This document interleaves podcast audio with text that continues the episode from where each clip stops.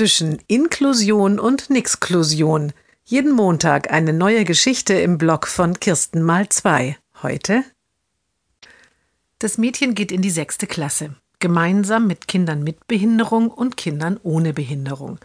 Nun steht der Wechsel in die nächste Stufe an. Dort wird jahrgangsübergreifend gelernt.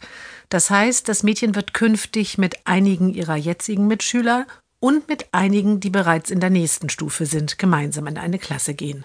Ein großer Wechsel. Das Mädchen macht sich viele Gedanken. Auch die Lehrer machen sich Gedanken und organisieren einen Kennenlernvormittag. Am Morgen des Kennenlernens springt das Mädchen fröhlich sehr früh aus dem Bett. Es zieht seine schönsten Sachen an, frühstückt blitzschnell und ist pünktlich um 8 Uhr in der Schule.